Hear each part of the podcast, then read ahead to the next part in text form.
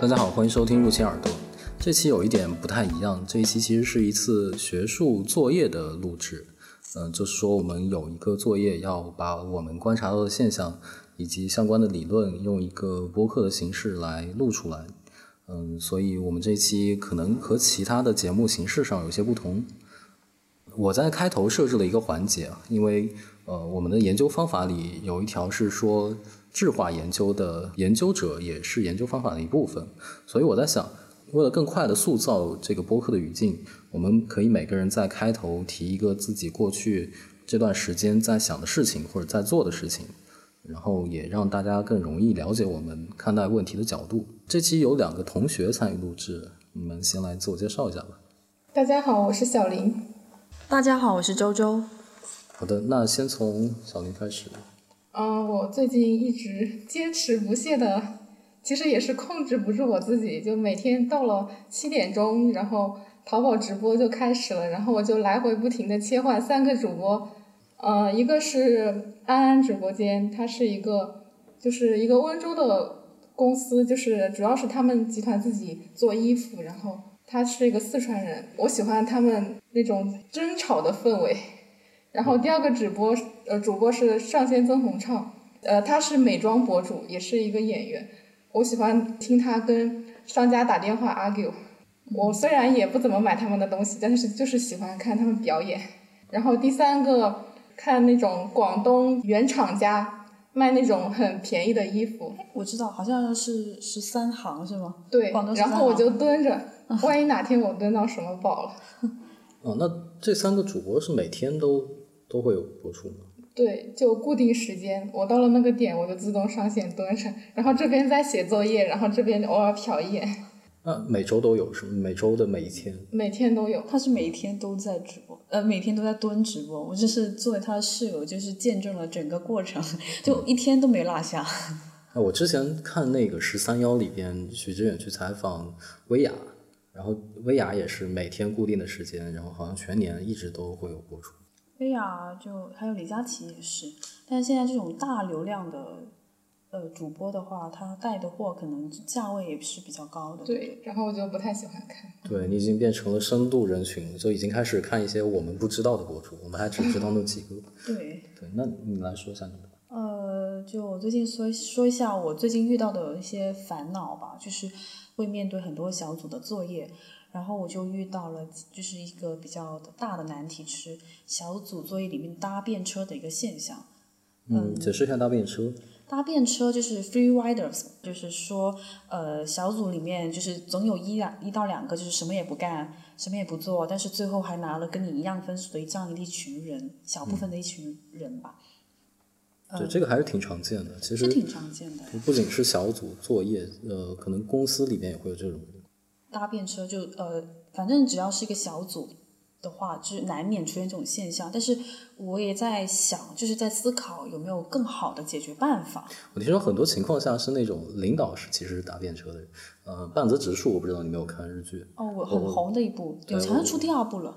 对啊，之前他们他们里边就有句话说，这个银行呃是一个有功劳领导来领，然后有。罪过下属来背。呃呃，确实有这种行业的负面的消息出来。对，尤其是传统行业。嗯，对，我就看到过有的小组就是领导只负责分工，然后呃把任务就硬性的分给他们，等他们做完之后就只负责整合。是这样子的，我觉得只负责整合，或者是把整个稿子捋顺了，我觉得他是有做事情的。最怕就是你的做的某他什么都没有做，然后他。呃，将每个组员的那个作业都批评了一遍，让你去改。还有这种人？对他就是领导啊。对，有点领导的感觉，就是这种，就是我有点点的不是很舒服。虽然我觉得多做，就你能力越大，多做些什么是没有问题，但是我觉得这种领导态度不是让我太喜欢，就是没有，我觉得这个小组应该是没有什么凝聚力的可言。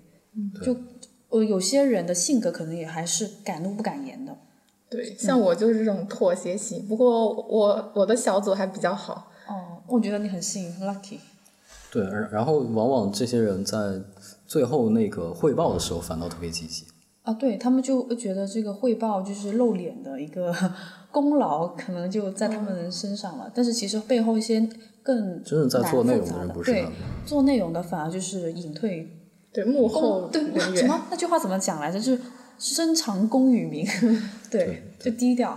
这个有什么好的解决方法？那个我有一个课，它是有小组互评的环节，就是匿名的小组成员之间互相评价。我觉得这个互评是一个方面，所以就是说，呃，组长大家他们会有个沉默的螺旋，我觉得会有。对，大大致上你不会给一个特别低的分数，就如果你是个好人的话，呃，可能就碍于面子什么的，但是如果你很他们之间可能会互相问，哎，哦你给了你给了谁多少分这种，呃，对，这其实也挺麻烦的。嗯，要不你要解释一下沉默的螺旋是什么，给听众讲讲一讲沉默的螺旋，简单来讲。嗯，我来解释吧。好，可以。就是有的人为了就是避免被社会大众孤立，然后他就隐瞒自己内心的真实想法，跟随就是从众心理，跟随大众的想法，做一个从众的人。对我，我我听说过，这之前好像是德国的还是哪里的，呃，两个政党之间互相争抢这个最终上任的名额嘛，然后好像是有一个教派，他在之前的民调里，他是呃两两方是差不多的，但是后来有一次民调，其中一方就显得更高了一点，嗯，为什么呢？嗯、就稍微高了一点嘛，嗯，高了一点。嗯，对，但是后来就越调查发现他越多，然后另外一个党却就就没有人投票了，就可能潜在的其实投票的人是一样的，但是很多人看到民调之后觉得那个那个队伍要顺了，然后就不投票了。哦，对，然后大家觉得自己发出声音也不会被重视，所以就不发出声音了。这是嗯，他们说沉默的螺旋。啊，这个就很典型的一个解释，不就是一个现象，沉默螺旋现象。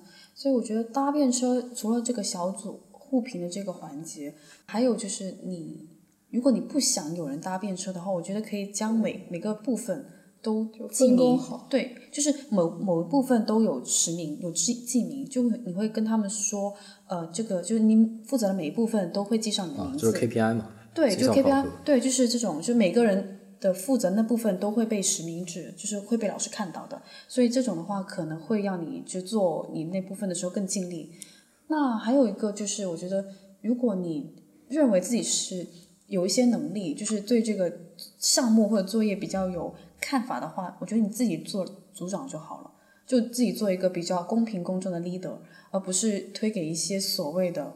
呃，KOL 式的一样的人物，就是他可能在生活社交中是一个比较呃人缘好啊，或者是怎么样的一个人，但是他其实能力并不是那么 如意的，对，可是这也很难分。我就是我就是对，也很难分。我就是本组的组长，但是我我对于分配任务这些事情实在是非常痛头痛。呃，我我不想追求一个非常高的分数，我只是想把它做得好一点，但是那不是一回事吗？目的不 不太一样做得。好了就有高分。对啊，做得好就有高分，就是我想要这个分呀、嗯嗯，就是来学习的话，就是我可能可能自己比较功利吧，就是我想把这个项目但是你看做好，，但是你看，像这个像领导力这种课程，理论上是不是考试你得的分越高，那证明你这个人领导力越强？那肯定不是的。嗯就有的人，比如说我就上课不怎么积极发言，就是，但是我考试又比较擅长，但是我不就不擅长说话。嗯所以你领导力是考比较高分是吗？暴露了，这是不是一个一不要种告诉我凡尔？凡尔赛，这是不是一种凡尔赛呢？悄咪咪凡尔赛了一下我们。对，我们待会讨论的主题是凡尔赛文学。呃，那我来说一下我的。我最近在想的是关于校车的一个迷思，就是我每天因为早上起得很晚嘛，然后就要去赶校车。赶校车的时候发现，如果我去挤校车的话，往往这个车的哦，首先说一下，我们是有校车这个东西的，因为我们的宿舍和学校有点距离，然后所以每天如果走路的话，大概要走十三分钟这样子。然后，但是为了节省时间，肯定大家还是要坐校车、摆渡来更快一点。然后我挤校车的时候发现，其实不仅是校车，很多公交车也是这样。如果人多的话，座位是不够坐的嘛，然后就需要有人站着。需要有人站着的话，往往在车尾处，人群是相对来说密度是比较小的，就是人和人之间会保持一点距离。但是在车头处上车的地方就显得尤其的挤。有的时候车尾可能还能容纳四五个人的空间，但是车头已经挤不下人了。然后这个时候可能就会有人需要就被车抛弃，然后司机告诉他你等下一趟吧，他就只好自己一个人走回去了这样的情况。嗯，我觉得我我想这个现象想了好几天，我觉得这仿佛一种大型的隐喻。在很久之前有段时间，我去坐火车，当时好像是天比较晚，然后没有赶上买高铁票。我去买火车票，然后坐在硬座上，我发现下车的时候有个印象非常深的地方，就是我也不知道为什么那个火车有这么这么多人，有一个男人他睡在呃洗手间旁边的那个水池水槽下面，然后他盖着一个铺盖在那儿。然后我下车的时候看了他一眼，他也看了我一眼，那个眼神我真的难以忘怀。就是在想校车的时候，我也会频繁的想到那个眼神，然后在想这个校车的这种站立的人和坐下的人，他们就仿佛是两种阶级，或者说三种阶级。上层阶级他们坐在车上，然后对于谁站着谁在挤上车并不在意，甚至会有些不耐烦，觉得车为什么不早点开。中产阶级他们站在车尾部，他们更关注自己作为中产阶级的利益。嗯，然后他们会刻意的和别人保持一定的距离，就呈现在自己的语境里边，嗯，或者说掏出耳机，然后呃，装作这个世界跟自己没有关系。然后这个时候，往往司机喊的话，他在前面喊说，呃，后面的人朝里站一站。这个时候也，就算他喊的再大声，明明只有几米的空间，但是也许后面的人他也会不自主的屏蔽掉这些信息。也不是说他故意不去听，只是他的那个。各种感官在他站在车尾的时候突然就放缓了，他呈现在自己的语境里出不来。然后在车头的人，他们还是想要努力的挤上车。如果你能看到一个人在挤车，你会不由自主的也是朝里站紧一紧。然后因为你会有一个共情能力嘛，但是这个共情能力似乎随着这个人群的拥挤程度以及嗯向后传播的幅度而降低，就是越朝后的人可能越没有这种感受，他们就。越偏向于还是保持一段距离比较好。然后我就想起了今年我们已经没有贫困线了嘛，我们已经是全面小康状态。然后，但是你又不知道到底有多少人是站在车上的，有多少人还挤在门口，或者又会不会有人已经被车抛下了？嗯，这就是我最近在想的事情。我们是不是要讨论一下？就是，呃，周周，我我发了一条朋友圈讲这个嘛，然后周周和我呃有了一些。想法上的不同的声音。不过我看你就是把从校车这个迷思、小迷思，呃，就放大在你回忆，就是上列车，然后放在整个社会环境下来讲这件事情，上升到阶级这件事情的时候，我是觉得这个这个呃反思这个想法是很不错的。就是一般对这种观察，就我就就先为你的这个观察力小小的鼓一下掌。这没必要了，你刚你在微信上怎么说？等一下，我我先先扬后抑，懂了吧？就我说话套路是这样子。就我想起了一部电影叫《雪国列车》，嗯，我看过。嗯，就我觉得对，就觉得有点点像这个的情景，但是车头的人永远在车车头，车尾想爬去车头的人就是非常辛苦，甚至可能会丢掉性命。虽然，但是我觉得你的例子里面说是校车这个例子里面，我经我觉得是要实话实呃，就是。就这个情景来讲，就是校车它本来是不应该在过道里面站人的，它不设扶手。对，然后我们这些第就是最后一个坐下的和第一个站着上车的人，他其实不应该上车的，他应该遵守这个就是过道不站人的这个规矩。只要第一个是没有站上去的，就没有第二个，所有人都会站在那里等车。如果放大这个。我们不只是在讨论校车嘛？如果放大这个，对我就是单独想就提这个讨论校车这件事情。你说的当然是对的，但是社会资源不够多，不能让每个人都坐下，所以有些人一定要站着。当然这是有隐患。我觉得这是两码事情。我只是觉单纯觉得校车这个例子影射到整个社会这个列车是呃不太合适的切入点。其实一辆车因为我们不符合情况呀，我们这趟列车本来就不应该站人。也不应该过窄，但是你形容的整个社会列车里面是，就是供是少于求的，整个社会都是供少于求。当然，但是我们校车不，我们校车的话就不应该出现这种情况，而是说社会也不该出现这个情况。当呃对，但是学校里面的事情是可以解决的，不是吗？就是我们可以安排司机，就是在调查过程中看哪几天。的人人次人流量人次和人流量特别多的时候，我们就多加车，这个是可以做到的吧？我们从这里是可以做到，而不是说让学生去挤车。然后在你的这个朋友圈里面，我看到有一句话，就是说，呃，你觉得坐在那里的人戴上耳机，好像漠不关己，好像很冷漠，可能甚至还出现不耐烦，怎么还不开车？这种这种换，就是这种这种描述，让我觉得有点点不舒服。就是我坐在车里，其实是我应该的，是这个学校，就我花了钱让我享受这个服务的，而不是说我应该站在那里的。就站在那里那那批人，其实也是一部分，相当一部分的，可以说是利益受损的。他不应该站着去上课，而且应该坐下来去上课。而学校就没有把这件事情做好，就是对，但其实如果从操作上的，我觉得这是一个什么问题呢？就是你的分配的问题，学校分配的问题了。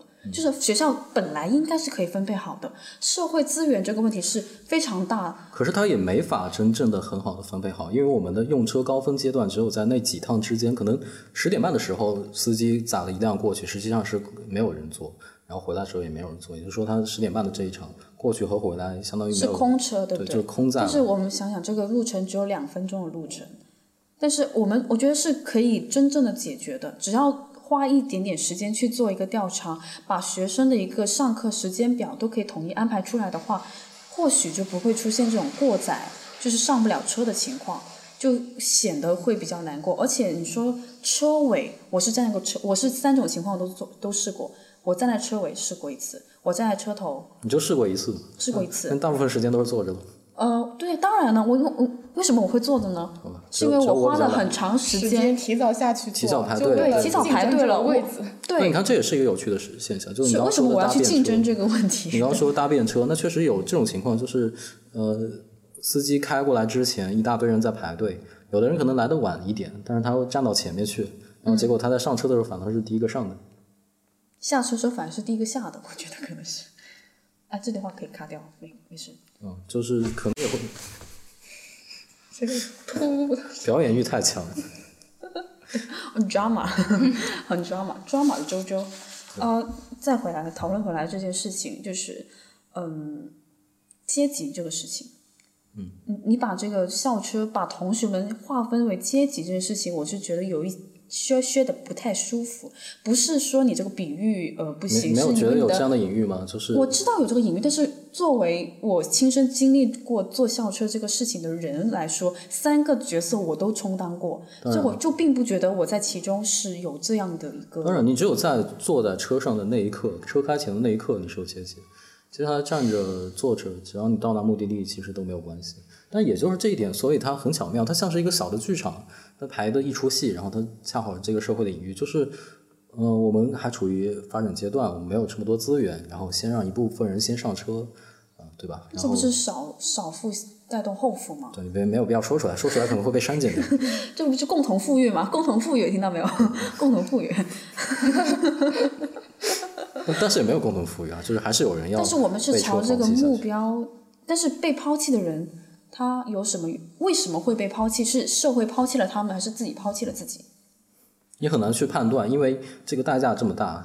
嗯，比如说最后一个挤上车的人，他和第一个没有挤上车的人，他们差别就像是个零和游戏一样，就是你们付出的代价差不多，你们下来排队时间差不多，但是得到东西完全相反。我觉得是我第一个上车的人。或者中间上车人，他是付出了一些时间的。我有提前规划自己的时间，所以我能坐上车。可是我就说最后一个，最后一个没上车的和第一个没赶上的，他们可能只有差几秒钟对吧？但是得到的东西实际上是完全相反的。哦，对，得到的东西是相反，但是他们有个有有个词是侥幸。我觉得最后上车的人，他他不可能永远带着这种侥幸的心理，就是你靠着侥幸是不可能永远能搭上每一辆车的。我觉得是这样子。当然，对吧？呃，那就是最后一个没上到车的人，就是第一个站着的那个人，他肯定是没有做好自己的时间规划的。就是说，校车就时间已经固定在那里了，就是安排下楼的时间是你自己主体，是你自己这些都没有意义。我对这个谁该坐着、谁该站着、谁该挤着都没有任何意义。我觉得你有主观能动性啊，你可以自己去避免这件事情的时候，但是你并没有去避免。反而是怪这个阶级的问题。我没有怪这个阶级的问题，我只是我只是说它产生了阶级。它产生了阶级，对吧？而且呃很有趣，就是我觉得中产阶级普遍会有一种陷入自己的语境里，然后他们的目的就是维护体面这种行为。然后这个校车上也可以体现，就是站在车尾的人，他和人群之间密度会稍微大一点。就是听不见其他地方你知道为。什么吗？因为你你有站个车尾吗？就是车在车尾的话，我是被撞过一次头的。嗯车尾的话，你要面对车尾的情况是怎么样呢？就是五个人面向着你，嗯，你其实这种时候你的社交距离是非常近了，会让你排斥不舒服。对站在车尾，站在最车尾的人，对他也就是跟这个上和中产之间那条线上的人，就是你差一步就可以得到座位了。或许最后上车人并没有直接走到径直走到车尾去了，他只是站在、那个、理论上是这样，就是啊理论上 OK 越在车尾的人当然是越早上去，然后同时他又没有坐的人，嗯，对吧？其实我我觉得讨论的重点应该不是说我们同学划成了隐形的阶级，而是说为什么会产生了这样的现象，去做一个可能的原因的阐释。对，就是我觉得整就是整个社会制度给人进入一个人就是打上思想钢印，然后当你就面对几乎非常相似的情况的时候，你会产生了想象这个这样子。你会想，就是你会把这个情形，我们先不讨论资源极大化，就是、就是假设每两分钟就有一班车，那当然没有人会站着了，对吧？但是这资源极大化。但如果是维持这样的状况下，就首先这个现象是存在的，车尾的人和人之间的距离就是比车头的那一块密度要稍微小一点，人和人距离大一点，对不对？嗯我觉得只能说我可能存在这种现象，但是我经历的时候车尾还是挺紧的，而且而且你觉得车头人多是因为车头相对本身这个实体校车的时候，它本来车头空间就很大，而且刚好那边是有一栏扶手的，就是每个人都可以扶着那个扶手。如果你在车的过道里面的话，你就要扶着别人的那个，就是或者扶着行李架，扶着行李架，行李架是很脏的，就是没有人清洁，嗯就是有些人可能身高也不够，够不着这行李架那。其实如果车头你说的空间更大的话，他们也没有，就是也没有什么东西可以扶。如有的站在有可以有的，我在你那个 U S Note 里面就是看到那张照片，我确定那里是可以有三条杆子，杆子和一个横线，就是一个对，但有一个栏是但是由于比较挤，所以站在中间的人没得扶。由于比对站在中间的人没得扶，就是站在后面的人也没有得扶，只能扶着同学的那个座椅。如果你去伸手去扶同学座椅的时候，你就会产生一种非常奇怪的现象，就是你好像要抓着别人的，就是你的肢体接触的距离就是这不就是体面的语境？就是为了维护这个。那你想想，如果是在车头如果是在车头，他们不会想这个。其实车头也会，你会靠近司机，你会靠近车头第一排的人。你会抓住你能抓住的东西。对，就是后排根本就没有这种资源，就没有资源的时候，你何来体验呢？你刚刚说的扶手，其实就是社会底层的福利保障资源。可能可能相对来说，中产阶级反倒失去了去索取什么社会保障的权利，但是还是不矛盾，就是中产和中产之间还是会有更多的关于体面的想法，而在底层他们是不考虑这个体面，他们就是抓住能抓住的东西，尽量把自己挤上车。我好像有被说服。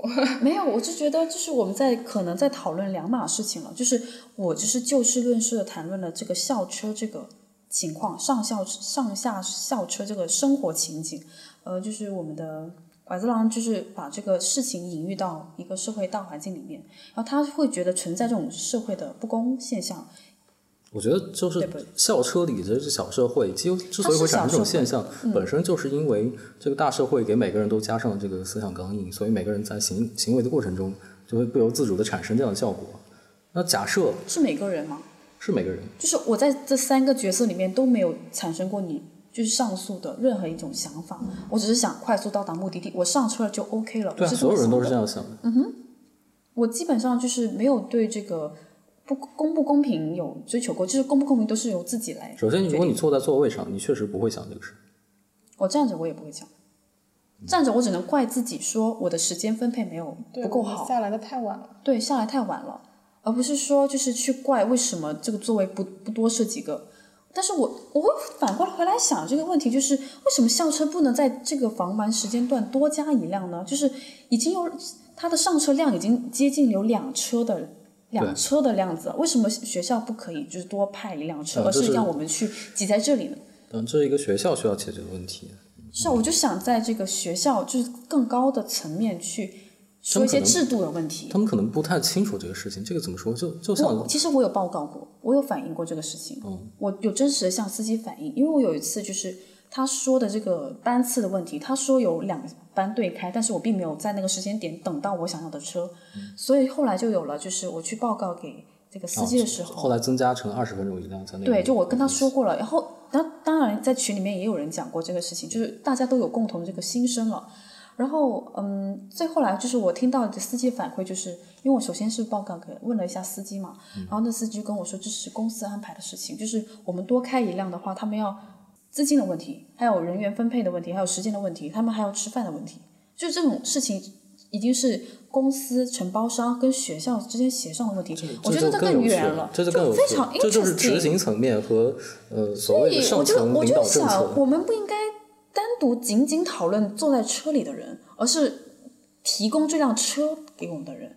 就是他执行这个分配的时候，我觉得是不公平的。他既然想已经有这个服务，为什么不能把这个服务做得更好呢？而不是让别人就是呃没没车上，或者是呃就是过载啊，或者是有这种怨怨言呢？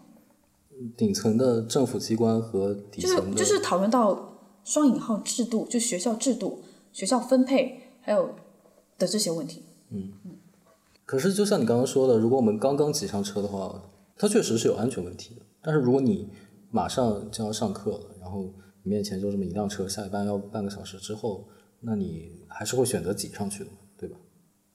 嗯他没有说禁止啊，所以有些事情就是做一些，就是你可以做那种没有明文禁止的事情，一开始反而是不可以的，学校不允许。对，一开始一开始我也是，一开始我我看到就是这个车前面有很多人等嘛，然后我还让了一下上车的人，就是他们要先上，那就让他们先上，我不想挤着上车。结果到我上车的时候，他告诉我不能站着我，想插一句话，就是你不想挤着上车，是否也在维护你这个阶层的体面呢？当然是了。这就很微妙了，就是那为什么站在车上的人维护自己的面子体面，反而就被诟病成就是很迷惑，然后又为了维护自己的体面而就不愿意向后退，呃 就是我感觉到了诟病，就是，不是不是我，我没有在谴责他们，我只是说，呃不当然论不论是谴责的问题，就是任何一个人站在那里都会产生这样的语境，不是吗？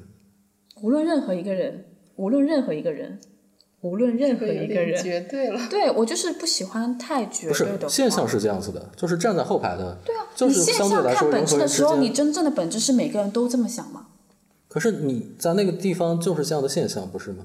人和人存在之间在现象但是后面会更远一点。但是我们透过现象看本质嘛，对不对？嗯但我们就是想就共同讨论一下真正后面的本质是什么对么。我说的，不论任何一个人，不是说每每个人都这样想，我说的是每个人都会不由自主的维持一点点距离，保护自己的体面。你想过例外吗？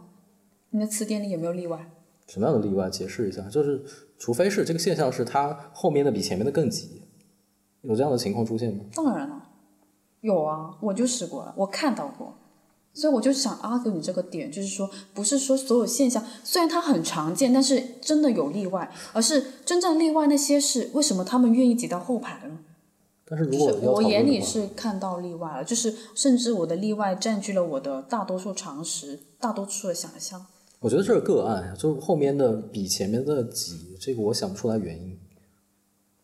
我已经告诉你原因了，这是校车。如果是公交车的话，其实后面可能会更挤，你知道为什么吗？为什么如果在珠海的公交车来说，就我高中三年基本上是上搭公交车两个小时上上课的，一个星期一次。然后我们的公交车是后排有座位的嘛，中间是比较空的，然后中间的话是有设两排座位，就单独一排或者两排。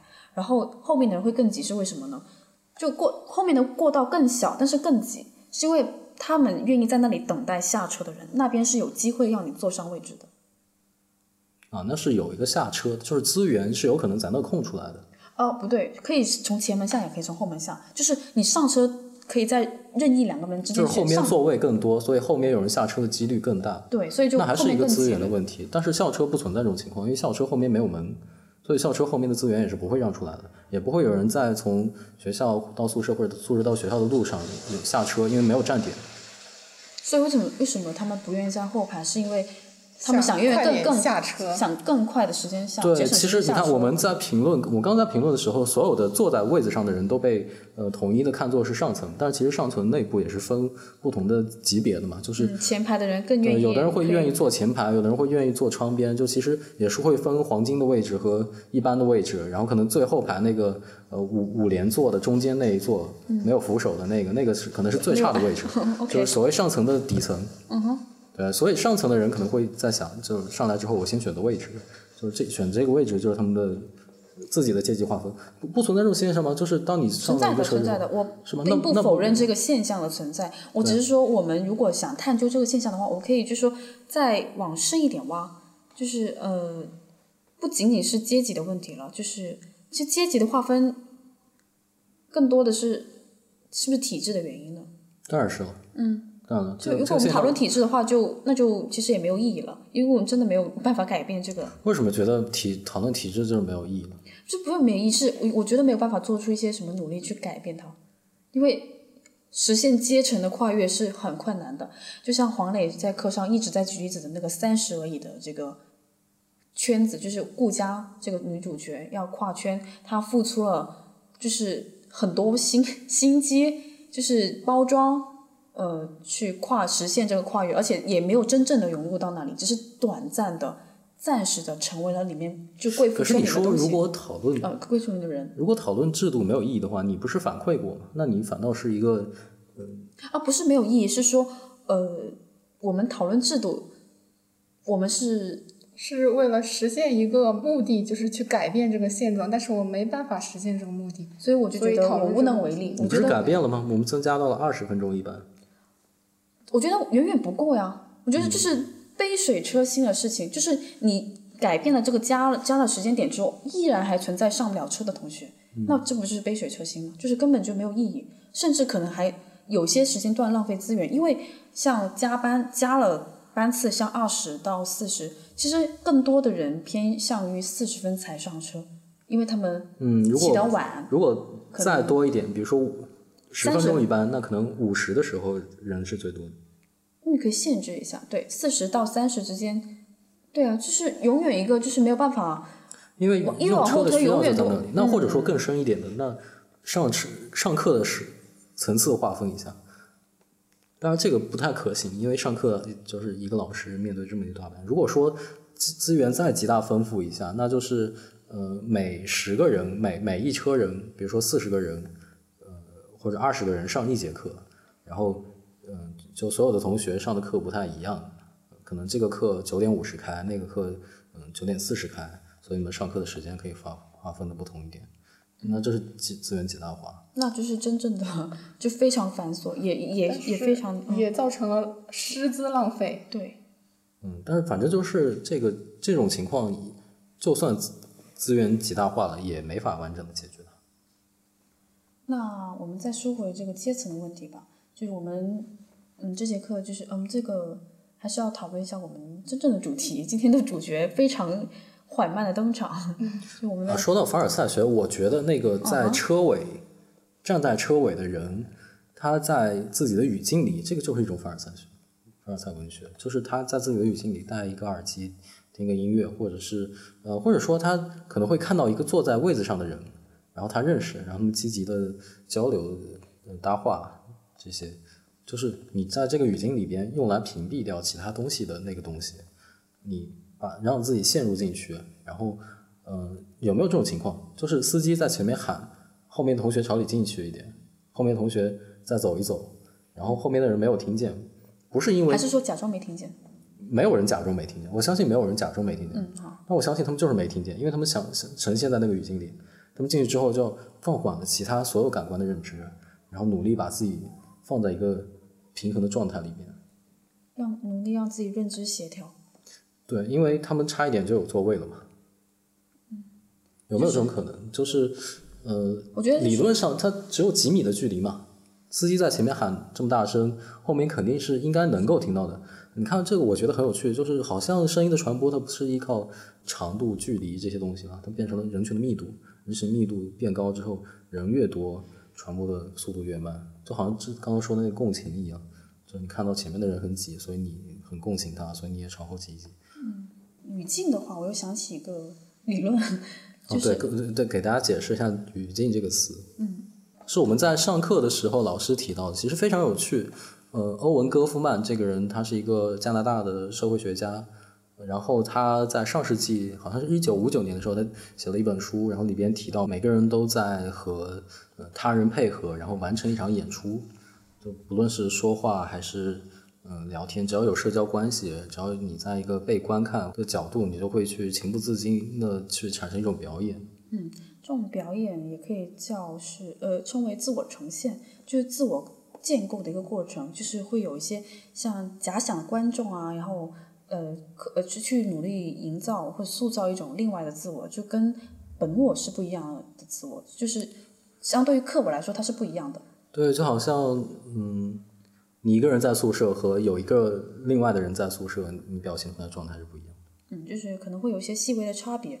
然后如果推在推在那个社交平台上的话，就是那个差别就会更明显了。因为在社交平台上，我们就是呃塑造形象是基本是不用成本的嘛，然后也比较有可编辑性，就是也很容易就是照着自己的，就按照大众想象的满意的形象，然后用那些话语符号来构建成自己的一个呃形象身对。，二零零九年的时候，呃，有一位学者叫霍根，呃，一位牛津的学者，他发表了一篇论文，然后提出这个戈夫曼的自我呈现在互互联网时代变成了一种社交媒体中的自我呈现。嗯，指的就是当一个人在社交媒体上展现自己的时候，呃，它更像是一种布展，就是相当于是一个展馆，然后你设置一些别人可见的东西，别人在翻你的主页的时候看到的也都是你设置好的东西。这个自我呈现就包含在我们的符号互动理论里面，就是通过用符号还有语言、声音来构建，就是打造自己的人设，向网络上的观众来呈现自我。就像那个作家蒙奇奇一样，对蒙奇奇一样，对，就像我们今天要讨论的凡尔赛文学。凡尔。赛文学。对他就是在用一些文字、用一些文案来描述，把自己塑造成一个多金的，呃，受到老公疼爱的，对，然后又非常奢华，就是纸醉金迷的生活，对就塑造了这种人设，对，然后我觉得这个这个东西能火，它是不是一方面，嗯、首先这个描述自己的方法很多嘛，但是这这样一种描述方式能火，嗯，是不是首先它确实是符合这个社会普遍人们追求的那种东西？嗯，他描述的那些老公很疼爱，然后呃就家庭和睦，然后又很有钱，嗯哼，对吧？也是人们比较向往的那种对，就是向往一种呃对生美好生活的追求的一个体，就是一个体现吧。但是被诟病的是，因为他这种极其夸张的嗯，他又很臭屁，对吧？对臭屁的这种言就是言语就也惹得很多网友的不满意，然后也最后也造成了一成造成了一件文化的网络暴力事件吧，也被人肉出来了什么的，就是把把他的黑料挖出来，要影响到他的生活，就他的家人也被影响到了。啊首首先他这这个描述的是他自己，对吧？对，是他自己，主人公是他自己。他是他是在微博上发了一系列的这样的推文，然后就是用这种方法，然后来描述自己。嗯哼，对，然后基本没有图片，嗯啊有图片啊，嗯不重要。然后这是故意的，这是刻意的，就是他自己知道不是这样，但他是刻意用这种话术来描述。对的，嗯，那这种话术主要包含哪几种行为模式呢？首先应该是有他人的描述，然后是第一人称对第一人的角度叙述，然后是呃先抑后扬，或者是有一些抱怨的语语气，然后就用抱怨的方式，抱怨的方式，然后用用最低调的语气和话来，就是炫是最高调的药。对，就总的来说也是这样子的。嗯，这种低调的炫耀呢，就让我们很多网友就是掀起了一一场凡尔赛热，然后就就变成一个模仿梗。对，对。变成一个密密母。密姆，对，就变成就是因为它的成本非常，就是广大网友的智慧真的是无穷无尽的，就衍生了在各个领域都有衍生的凡尔赛体，像科研领域啊，像就各种的呃，像啊，在豆瓣你有听过豆瓣吗？没有，哦，就豆瓣就是里面有个叫叫凡尔赛文学组，里面就就有已经有两万人在讨论这件事情了，就有分别讨论就是如何创造才凡尔赛的一个句子，还有什么键盘键凡就是鉴别凡尔赛，就生活中就特别有意思，现在像什么鉴定绿茶什么，呃呃有点类似，但是这个就比较像呃呃没有，嗯继续，这个剑凡就是呃博主小奶球，对，是他。嗯对就嗯，他就是最先从这个《凡尔赛玫瑰》这本日本漫画里，就是讲凡尔赛宫殿那种呃高贵奢华的那种高质量生活，然后他就是呃给这个凡尔赛下了定义，然后就组建了一个就是建凡团队。哦，就是这个词是他发明的，对，是他。凡尔赛文学。对但是去被那个蒙奇奇发扬光大。对，因为他用的就是太夸张、太臭屁了，就像你的话说的。对我我说我说为什么为什么在中国的互联网上有一个叫凡尔赛文学的东西，就是大家我以为什么法国文学兴起了，就特别呃，就是把这个就传播就。凡尔赛原本是指应该是大家讲凡尔赛的时候，一般会想到凡尔赛宫啊什么的，但是我们就变成了一个网络用语了。对，刚刚不是有解释？哦，那就可以，拜拜。啊，对，说到如果豆瓣上有这个什么剑凡的这种组的话，我想起来之前有个词是从豆瓣火起来的，小镇做题家。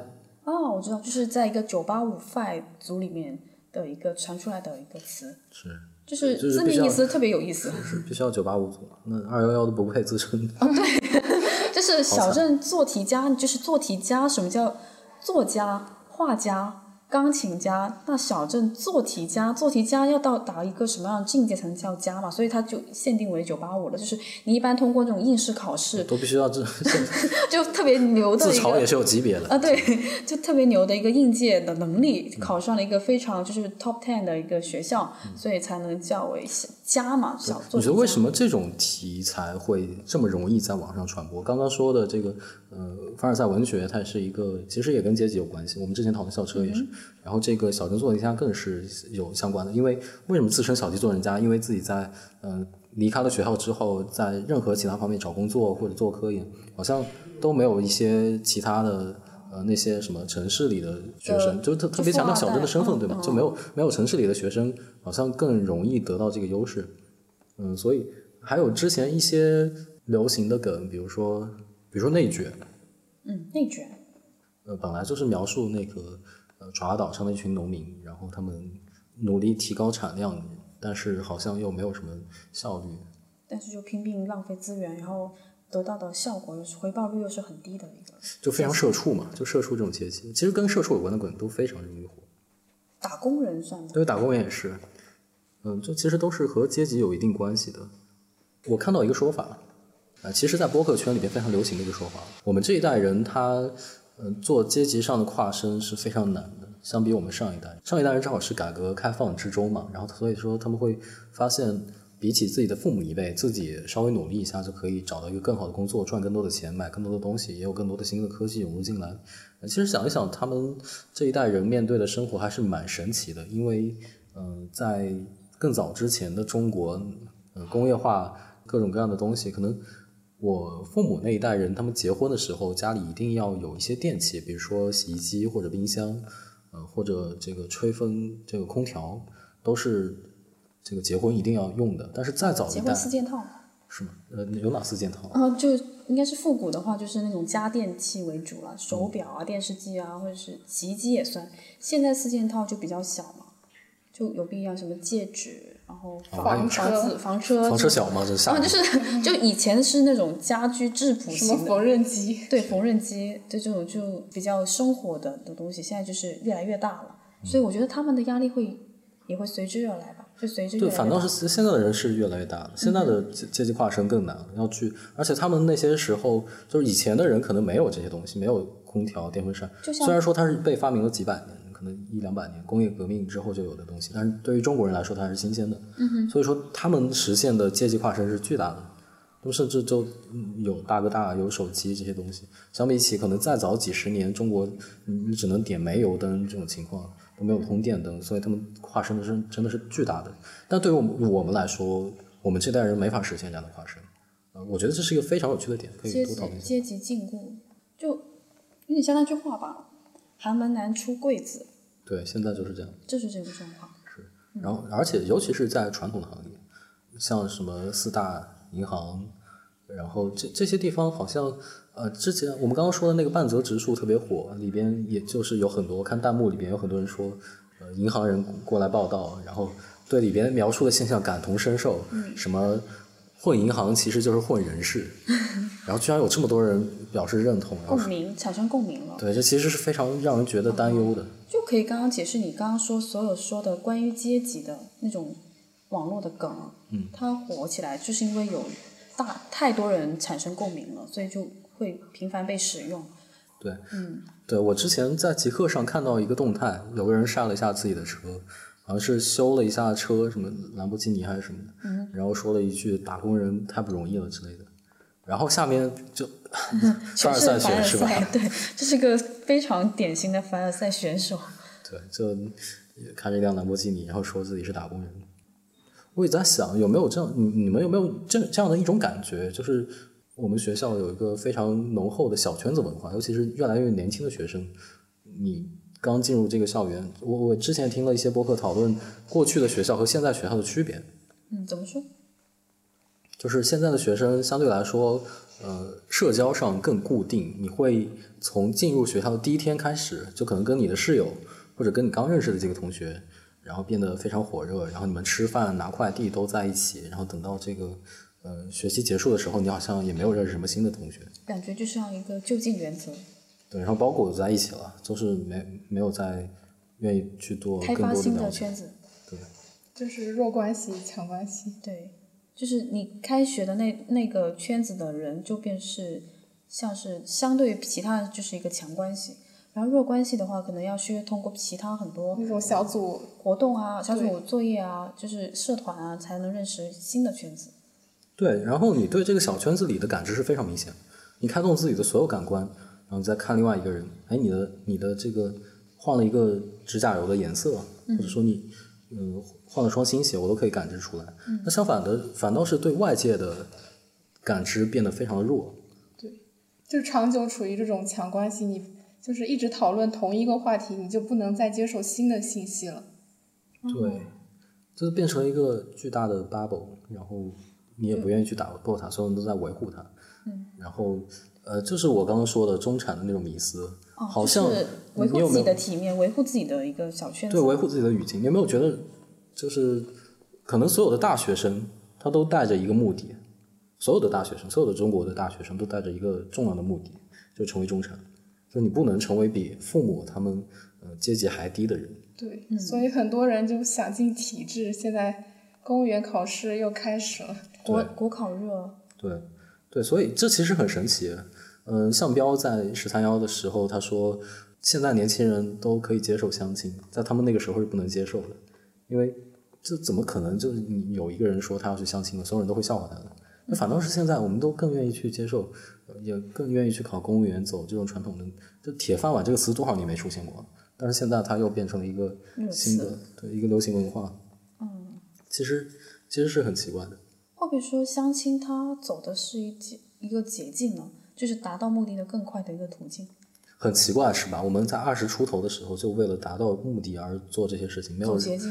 嗯，这我我已经很久没有听我我甚至就完全没有在。现实中听过某些人说自己有什么理想什么的，没有这种新闻，已经没有这种人，没有人写诗了。反而问你有什么梦想，你有什么理想，反而成为了一个一个梗了，就是在一个节目里面频繁被使用，然后又成为一个梗。就是如果问所以会觉得说梦想、说理想的时候，就会觉得你这个人啊，是不是有点太天真了？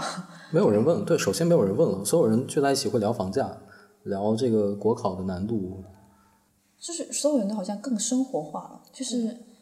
理想确实不能当当饭吃，这句话会打碎了很多人。就是有就北岛有句诗嘛，就是杯子相碰都是梦想破碎的声音。就是觥筹交觥筹交错中，你的社交中慢慢磨砺你的，就是工作中。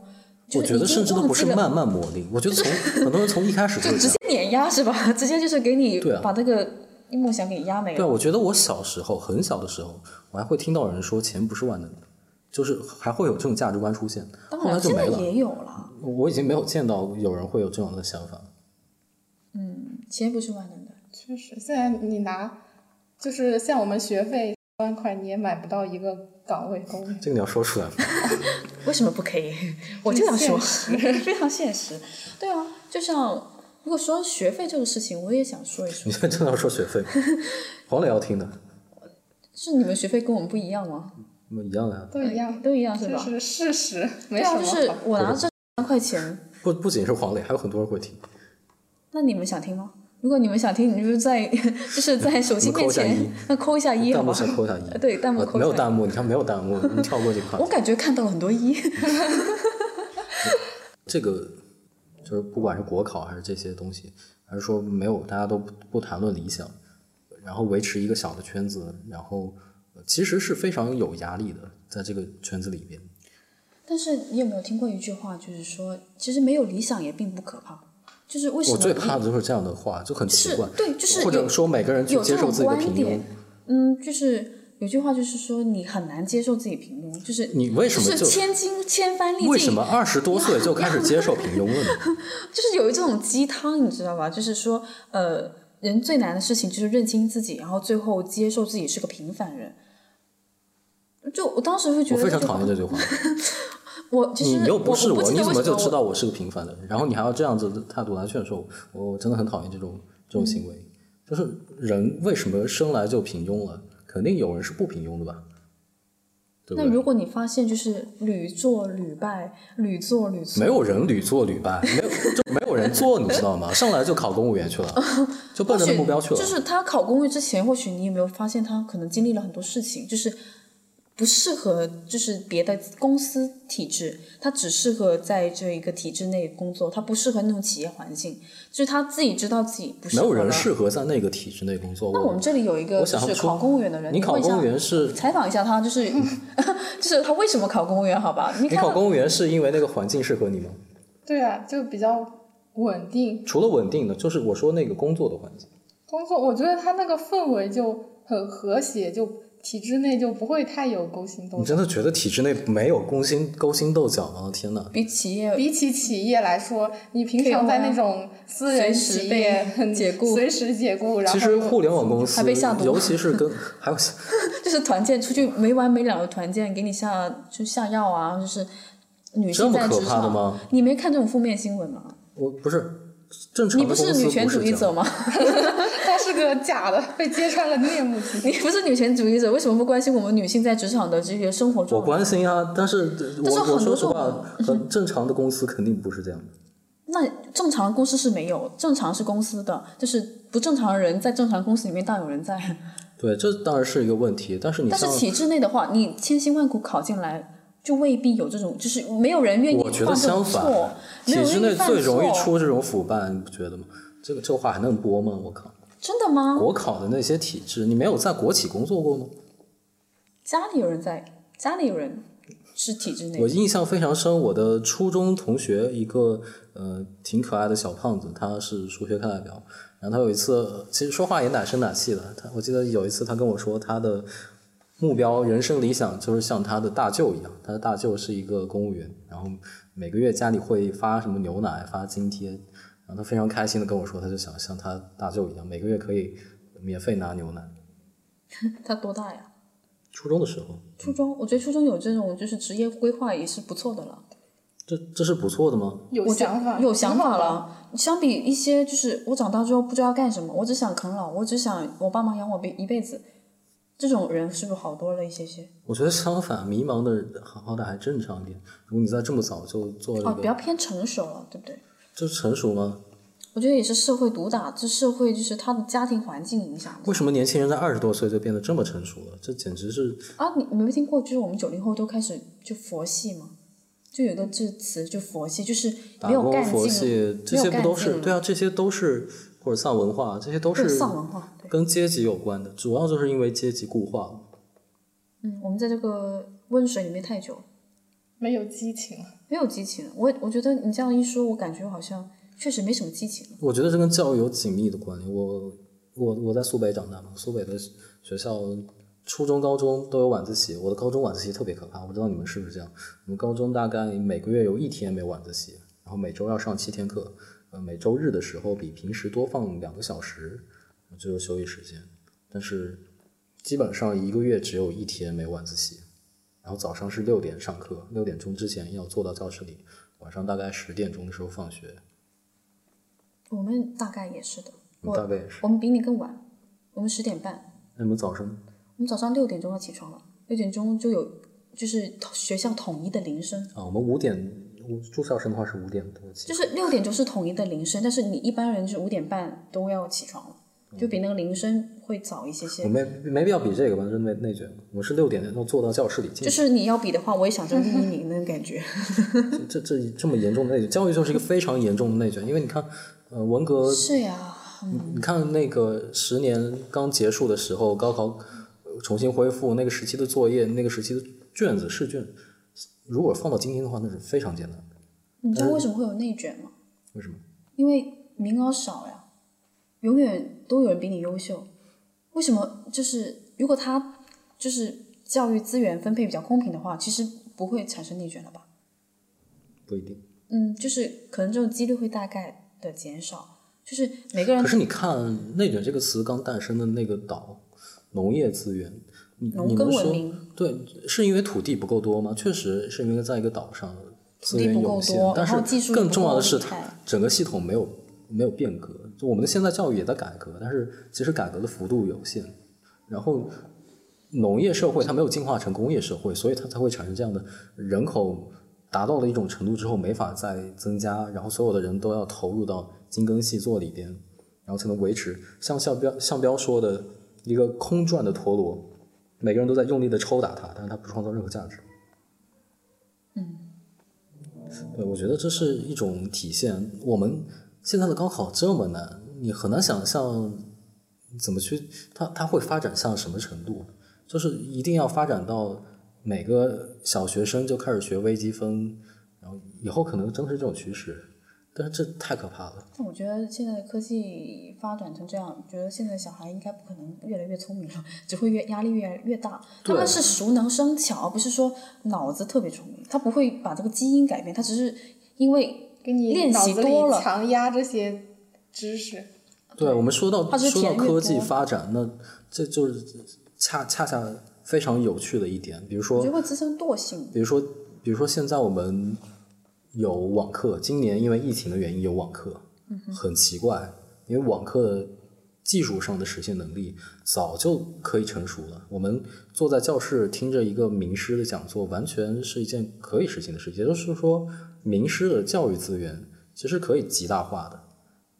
嗯、有一些地方已经在实验了，成都，呃，我在几年前的时候就看到这样的新闻，有一些，嗯、他们高中去贫困的山区给他们做一个辅导，把这个视频直播，呃，从一个成都最好的学校老师讲课的时候视频直播过去，然后那个学校确实很多学生有了很不错的成绩提高，但与此同时，有些成绩反倒是更加下滑，因为他们跟不上那个视频里讲的东西。然后，嗯、出现了一种两极化。但是总体上来说，也是一条可以尝试的道路。但这种尝试非常的少。我们在现实里接受的教育还是非常的传统。可能我的外甥他现在上小学，可能他们上课跟我小学的时候上课差不多。我觉得这非常奇怪，因为技术发展在这几十年已经是爆炸式的了。然后，嗯，很多学校高中到现在还不能接受手机带到校园。就智能手机是一个非常好的学习工具，它有这么多嗯可以及时帮你检索到的知识点，这些这些东西。插一句，就是手机对于他在他这个年龄段的学生来讲的话，是没有这个控制能力。如果他在这个阶段不去培养他的控制能力，那他要在什么阶段培养？难道要成年以后才能接受？什么叫自觉？我觉得这是一个很奇怪的问题。就等他意识到学习这件事情是很重要的，可是如果他自愿学习如果他被压迫的这么深，如果每个人都在往他嘴里填东西，填鸭式教育，他什么时候才会意识到自我学习有多重要？我我的高中等他遭社会毒打的时候，那已经晚了。对，确实已经晚了。那等他遭到社会毒打再去学那这会用手机，个问题又回到了就是一个教育、教育方式、教育体制的问题。但是现在就是像有的高校，就是浙江的缙云中学，它的就是设备已经很完善了，就是学生人手就开学就备一个平板，呃，能连学校的网，但是就不能往下游戏软件什么的，做作业都在上面。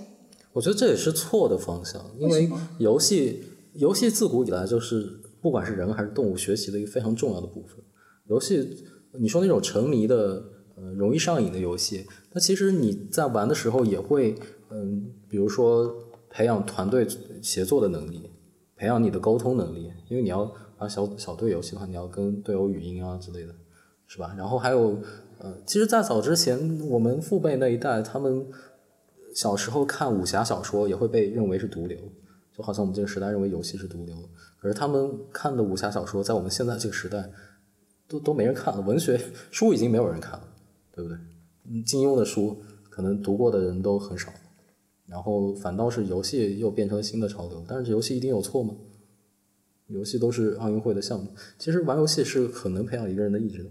嗯，学数学可以培养逻辑能力，但是玩游戏也可以。游戏里有这么多数值需要计算，你要判断好，就嗯，判断好什么时机出手，判断好什么时机做什么事情，其实非常能培养一个人的能力的。而且这个能力往往是比上学时候教的能力要有用。或者说，一个人如果他嗯没有这种手机的限制，他从初中的时候开始用手机，老师鼓励大家上课的时候用手机来做这些什么记录或者学习。那反倒等到他进入大学的时候，这是他的一个非常重要的技能资源，他可以有比其他人更多的信息处理的能力。好的，那今天讲了非常多，差不多就到这里结束了。那呃，跟大家说一个再见吧，大家再见。拜拜拜。OK。